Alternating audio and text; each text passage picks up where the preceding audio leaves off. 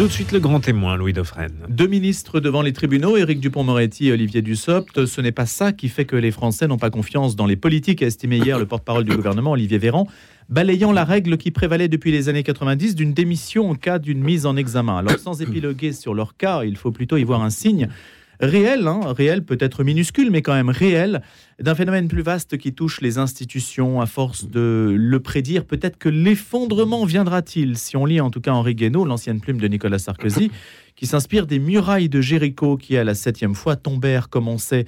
On va voir ce que veut nous dire Henri Guénaud à travers ce message et puis comment le mettre en résonance avec l'actualité qui va nous emmener aussi dans un instant à Crépole avec le père Dominique Fornereau qui a célébré la messe après la mort de Thomas. la messe d'obsèques de Thomas, c'était il y a quelques jours. Et puis, vous avez vu qu'hier, à l'Assemblée nationale, une minute de silence donc, avait été respectée à ce sujet. Bonjour Henri Guénaud.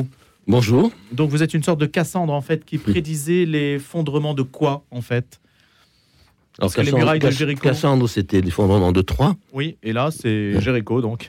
euh, c'est Jéricho. Ben, Jéricho, en tout cas dans la version qu'on donne Victor Hugo, qui est, celle que j'ai retenue, euh, c'est un peu l'allégorie de, ce qui nous arrive. Vous savez, tous les jours, pendant les sept jours qui sont des dates symboliques, hein, euh, une partie du peuple de, de, Jéricho vient sur les remparts se moquer de ces, juifs qui font le tour avec des trompettes et l'arche d'alliance, parce que les, les, comment des trompettes peuvent-elles abattre des murailles aussi solides Comment le vent peut-il abattre des murailles?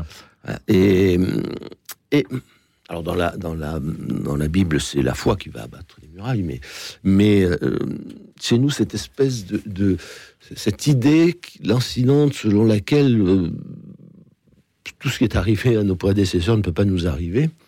Euh, tout paraît, tout paraît dérisoire.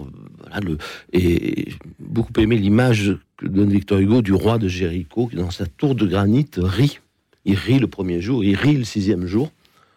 Et le septième, les murailles s'effondrent. Alors ces murailles, pour moi, ce roi, c'est Emmanuel Macron. Je vous laisse le, voilà, le soin euh, de, de faire le, rapprochement. Euh, oh, c'est pas le seul, hein, parce que tout ça concerne à peu près tout l'Occident, sinon une bonne partie du monde.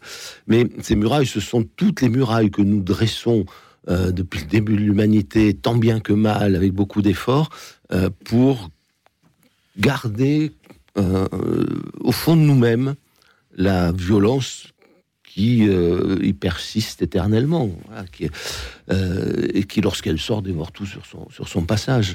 Euh, et une fois de plus, nous avons recommencé à, laisser ces murailles s'effriter, s'affaiblir, et elles sont quand même aujourd'hui très, très abîmées et très fragiles. Alors justement, Henri Guénaud, juste simplement parce que c'est l'actualité aussi, avec Éric Dupont-Moretti qui attend son, le jugement, le, le, sort qui lui sera donc imposé. Alors c'est vrai que c'est peut-être euh, juste factuel et un épiphénomène, mais c'est le signe de quelque chose? Vous l'interprétez comme ça aussi? Ah, c'est le signe de quelque chose, mais de quelque chose que je trouve très inquiétant. Si l'on veut bien dépasser euh, chacun nos haines, nos, nos, rejets, nos préventions personnelles, euh, on peut aimer Éric Dupont-Moretti, on peut le détester, on peut même le haïr. Ce qui est en jeu là, ce n'est pas la personne d'Éric Dupont-Moretti. Ce qui est en jeu, euh, ce sont nos institutions euh, et notre capacité à maintenir une société. c'est le spectacle donné par ce, par ce procès et, c'est celui d'un chaos institutionnel. Car enfin, d'abord, pourquoi? Mais pourquoi? Parce que la prise illégale d'intérêt, d'abord, ne concerne pas que des questions matérielles, financières, c'est-à-dire que l'intérêt peut être un intérêt totalement subjectif, voire même euh, un intérêt euh, affectif. Dans, cette affaire, il n'y a pas d'argent en jeu, pas de, euh, de, corruption. On parle de régler ses comptes, mais d'une façon très subjective comme, comme idée. Donc, deuxièmement, il y a beaucoup d'humains et de relationnels.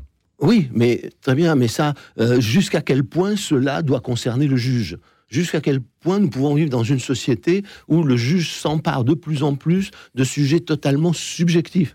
Alors c'est un peu la faute du législateur, c'est aussi euh, la dérive qui n'est pas propre à la France, hein, qui encore une fois euh, est, commune à toutes les, sociétés occidentales, euh, jusqu'à quel point le juge peut rentrer dans tous les aspects les plus subjectifs de notre de, de, nos vies?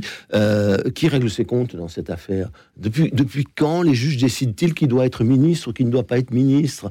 Euh, vont-ils décider qu'un avocat, par définition, ne peut pas être ministre de la Justice parce que l'avocat, ben, il a effectivement euh, euh, eu à connaître d'affaires, d'affaires judiciaires, de, de parfois avec des relations plus ou moins conflictuelles avec les, avec les juges. non, celui qui décide qu'un ministre doit être ministre, c'est le président de la République et c'est le Parlement.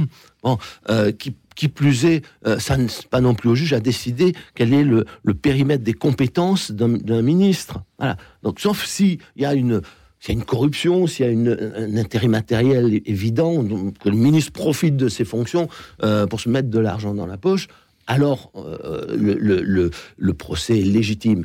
Euh, là, ma, conviction, c'est que ce procès euh, euh, vient abîmer encore un peu plus l'image de la politique dans une société en crise. Vous savez, dans les sociétés en crise, c'est toujours tous pourris, tous des salauds, tous des menteurs. Et donc, quel que soit le résultat de, cette, de, ce, de ce procès, dont on a vu pendant les audiences que les choses n'étaient pas si claires que ça, qu'il y avait peut-être une forme de piège aussi qui lui avait été, qui lui avait été tendu. Mais quel que soit le résultat, s'il est euh, le mal est fait, parce que s'il est relaxé, on dira c'est l'entre-soi, parce que personne ne sait, personne ne sait exactement de quoi il s'agit. On voit prise illégale d'intérêt, on s'imagine euh, qu'il a travaillé à ses propres intérêts. Euh, avec ce sens que tout le monde donne à ce mot. Bon, et, et, puis s'il est condamné, on dira, ah, voyez, bah, condamné, tous pourris. Voilà. Et donc ça, c'est une catastrophe. C'est une catastrophe. Comme est une catastrophe la guerre entre la justice et la police, entre la justice et les avocats, entre la justice et, entre la, justice et la politique.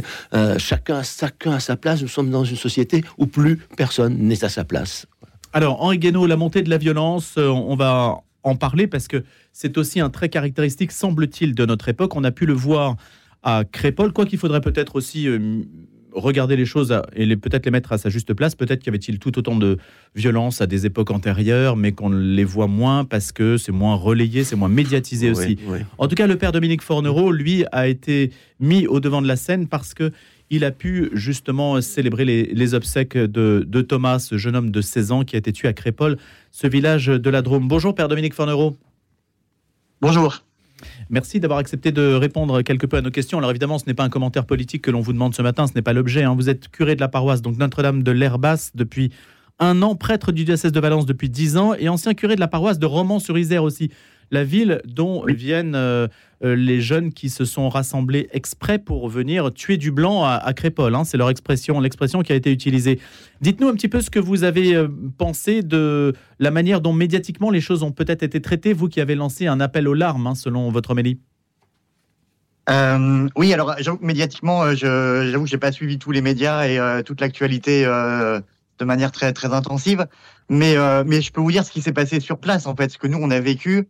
Et, euh, et en fait, moi, ce qui m'a, ce qui m'a fortement marqué, euh, c'est euh, cette douleur euh, de tous les habitants en fait de, de la vallée de l'Herbac, de, de, nos villages.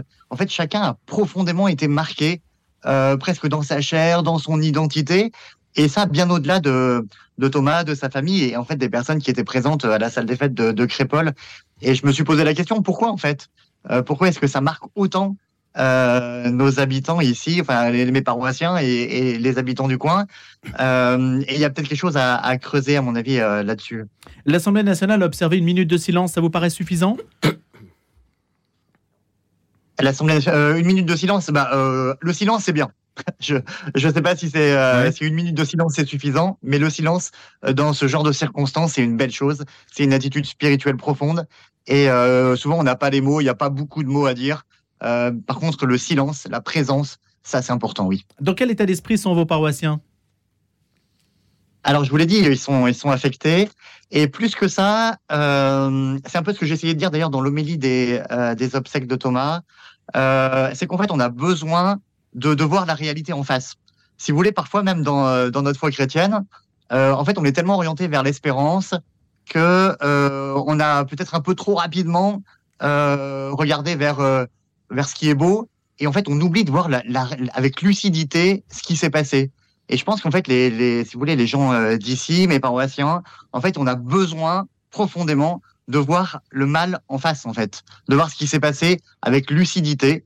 Et, euh, et je pense c'est important, voilà, de faire cet exercice, pas seulement d'aller trop vite euh, dans l'espérance chrétienne, même si elle est là et elle est importante, mais euh, de voir ce qui s'est passé réellement. Certains s'affligent que les campagnes, comme la France euh, plus généralement, soient déchristianisées. Or, il semble qu'on se soit tourné spontanément vers l'Église euh, dans la situation qu'a connue Crépol. Comment est-ce que vous l'interprétez? Euh, alors, ben, je peux pas vous faire un, discours sur les campagnes en général, mais sur ma campagne à moi, oui. sur la campagne de Crépol, ça je peux. Et euh, déchristianiser, en fait, il reste profondément dans notre pays euh, un vrai bon sens chrétien, en réalité. En tout cas, ici, là, dans, notre campagne. Et euh, alors, évidemment, les gens, euh, même si honnêtement, on a du monde à la messe hein, le, dimanche, régulièrement, il y a, il y a des chrétiens. Alors, beaucoup ne vont pas régulièrement, ne pratiquent pas régulièrement. Par contre, pour les pour des grands événements, quand il y a des difficultés, en fait, on se tourne presque naturellement vers l'Église, qui a les portes ouvertes et en fait qui est ce refuge. Et là, on l'a bien senti pour beaucoup de personnes. L'Église a vraiment été le refuge dans les- lequel ils ont pu, pu trouver un, un certain réconfort. Ils ont pu trouver, euh, voilà, en tout cas, un lieu pour les accueillir. Merci Père Dominique. Fornereau, merci beaucoup d'avoir été avec nous. Euh, simplement, votre homélie, votre homélie est-elle disponible? Est-elle aujourd'hui en ligne, par exemple, euh, mise en ligne par le diocèse de Valence? Il n'y a pas d'évêque à Valence en ce moment, hein, il y a un administrateur, mais est-ce que simplement c'est mis en ligne, disponible? Alors, je, je ne crois pas. Je ne crois pas parce que, en fait, c'est une homélie que, que je n'avais pas, j'avais, j'avais préparée. Euh, j'avais écrit une, partie de l'homélie, mais l'ai- en fait, j'ai un peu, entre guillemets, euh, dévié de mon texte euh, au moment de la, de la célébration. Et, euh, et donc, elle n'est pas écrite. Peut-être il faudrait-il la, la, écouter l'enregistrement et l'écrire. On va peut-être faire ce travail parce Bah voilà. que beaucoup me, me le demandent en effet. Ouais. Exactement. C'est une suggestion, cet appel aux larmes donc à Crépol et vous qui avez célébré l'homélie de la mort du jeune Thomas, 16 ans. Merci Père Dominique Fornereau. Henri Guénaud, euh, je vous repose la question, vous qui êtes haut fonctionnaire, vous avez été, euh, je ne l'ai pas précisé, je n'ai pas refait votre bio, un commissaire général au plan, etc. Il n'y avait pas de représentant de l'État à Crépol. Il y a une minute de silence à l'Assemblée. Est-ce que vous estimez que le préfet aurait dû être sur place? Il y avait des élus locaux, mais, mais pas de représentants de l'État. Vous estimez que ça aurait été adapté? Ça aurait été une Oh, forme de réponse ou pas? Ça aurait pu l'être, non, c'est pas une forme de réponse. hein.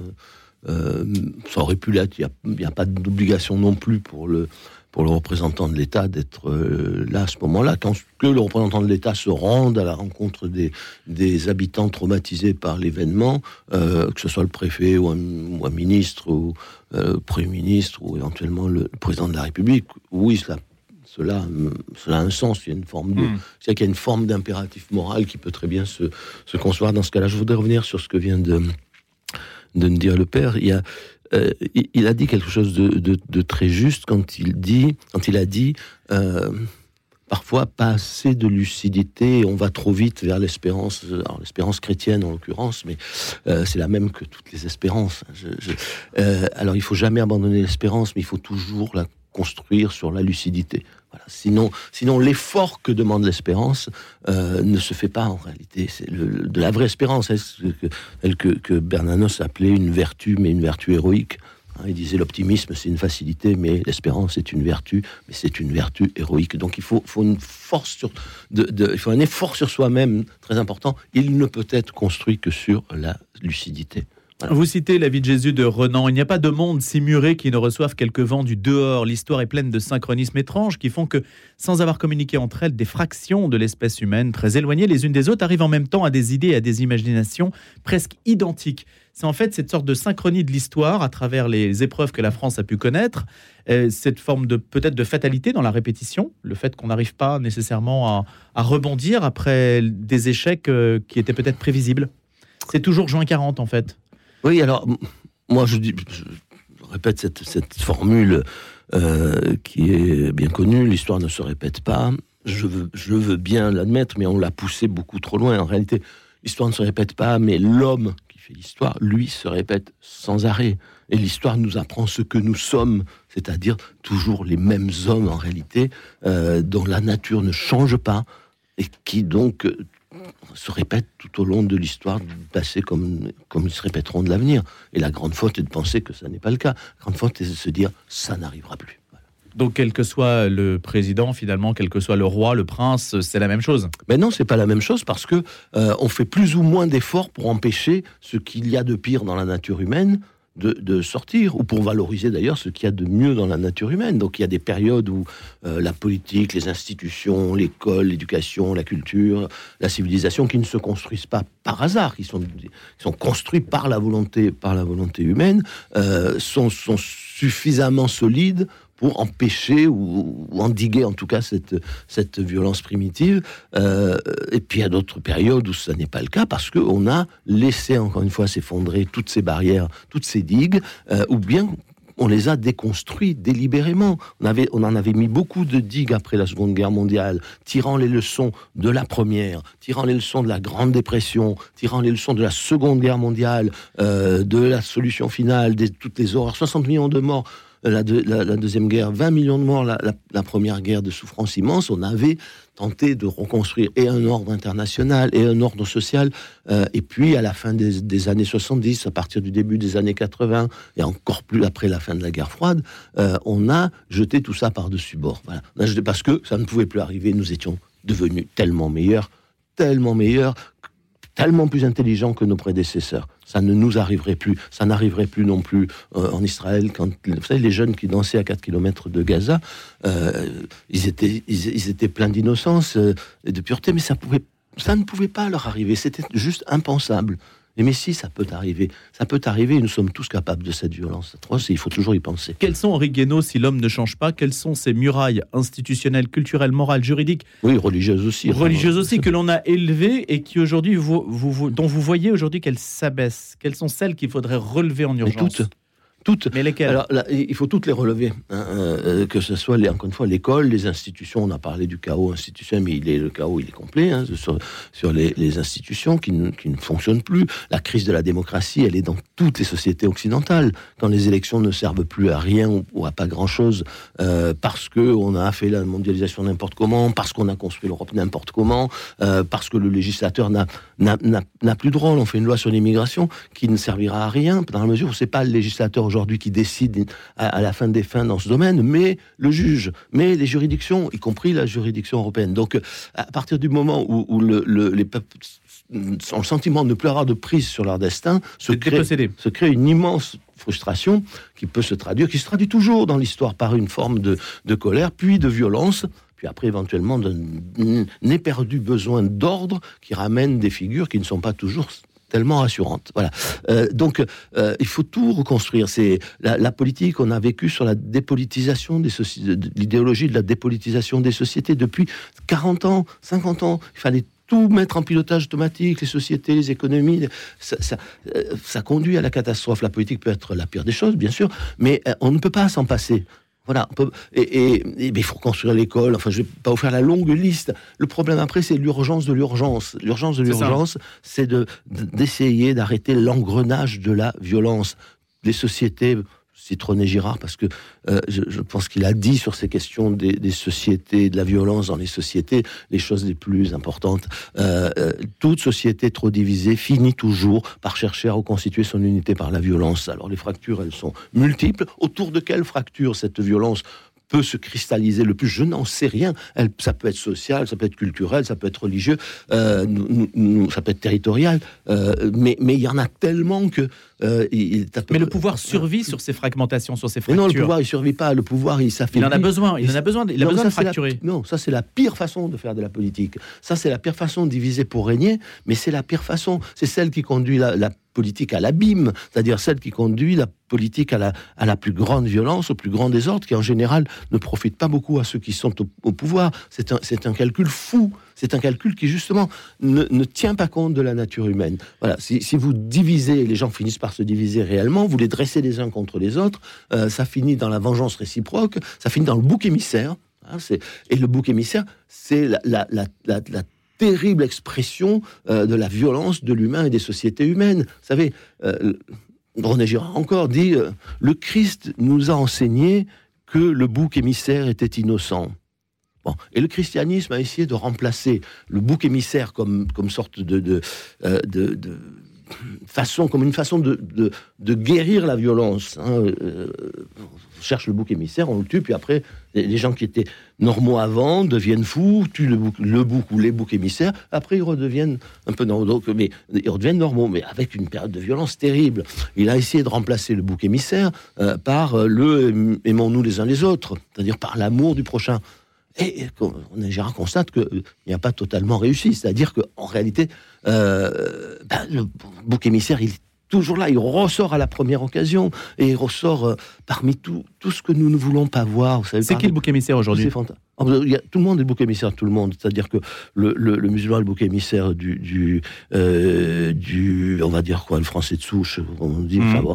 euh, le, français de souche est le bouc émissaire du musulman, le, le, rural est le bouc émissaire du, euh, du citadin, le citadin, la femme de l'homme, l'homme de la femme, etc. Voilà, mais on, peut voilà, on peut, on peut, voilà, on peut, décliner. Chacun se cherche des boucs émissaires. Et nous vivons dans une société qui recommence à produire des boucs émissaires. On, on le voit encore aujourd'hui avec le, le problème de l'antisémitisme euh, qui, renaît. Alors on me dit, mais l'antisémitisme, c'est un nouveau antisémitisme, l'islamisme. C'est vrai. Mais le grand danger, c'est que cet antisémitisme-là réveille l'autre. L'autre parce que, depuis 2000 ans, 2000 ans, la figure du bouc émissaire dans, l'Occident, c'est le juif. Voilà. Euh, et donc, il faut faire, faut pas jouer avec le feu. Il y a cette très urgence à laquelle on n'aurait même pas songé il y a 10, 15, 20 ans peut-être. Voilà, mais parce que ça peut plus nous arriver. Mais si. Mmh. Mais si ça peut nous arriver, c'est le message, hein, ça, peut, nous arriver Parce que nous sommes ce que nous mmh. sommes, et il y a la nature humaine, puis il y a le, le, long travail des civilisations euh, qui reste, euh, Brodel disait, la civilisation, c'est le personnage de l'histoire qui a la plus grande longévité. Bon, euh, et dans la civilisation, il y a, il y a un certain nombre, il y a une empreinte très forte.